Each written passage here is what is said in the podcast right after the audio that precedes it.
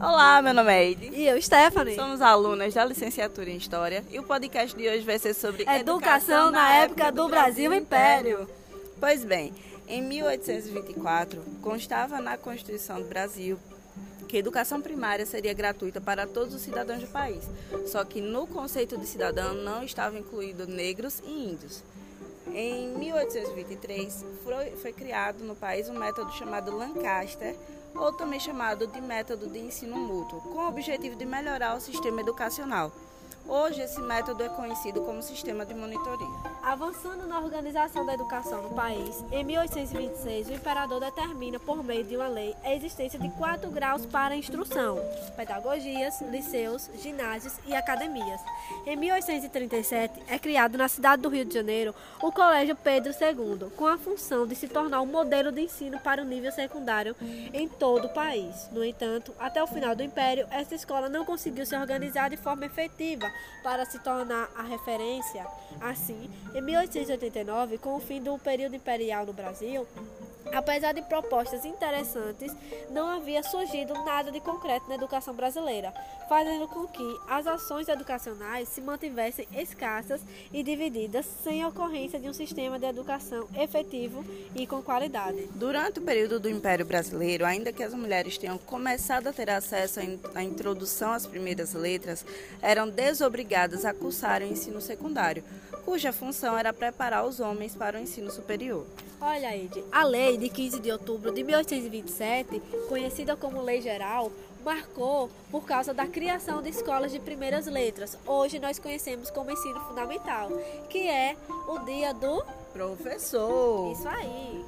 A lei tratou dos mais diversos assuntos, como remuneração dos mestres e mestras, o currículo mínimo, a admissão de professores e as escolas para as meninas. As mulheres, no entanto, seguiam sendo discriminadas, não tendo acesso a todas as matérias ensinadas aos meninos, tais como geometria, e com relação ao pagamento, apesar da lei geral prever igualdade para mestres e mestras, um decreto de 1831 fez com que, na prática, elas ganhassem menos. Em 1835 foi criada a primeira escola normal do país, em Niterói.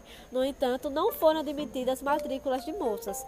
A educação feminina no Rio de Janeiro contou com a dedicação de vários grupos religiosos.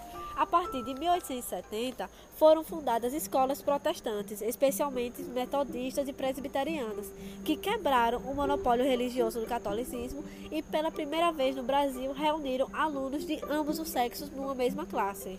Nessa época, surgiram as províncias escolas públicas mistas e as professoras receberam autorização para lecionar para meninos de determinada idade. Então, cabe salientar que o privilégio dos cargos superiores da instrução pública, postos de comando, ainda era dos homens, embora até 1898 a regulamentação da escola pública não mencionasse critérios de, de gênero para a direção de uma escola. Em 1881 foram inauguradas as classes profissionalizantes para o sexo, sexo feminino no Liceu de Artes e Ofícios do Rio de Janeiro apenas 24 anos depois de sua fundação.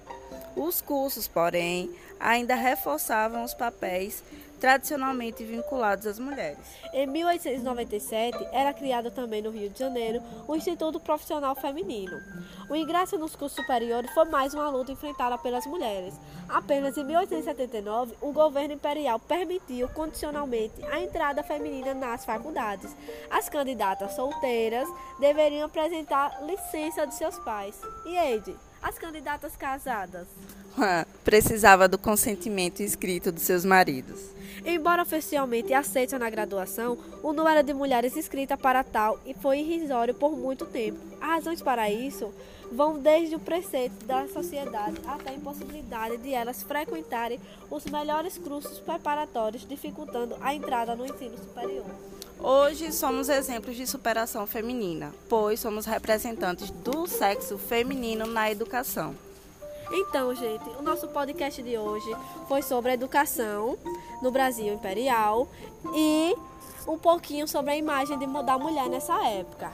Por hora é só, mas continue acompanhando as demais crônicas da história. Até a próxima!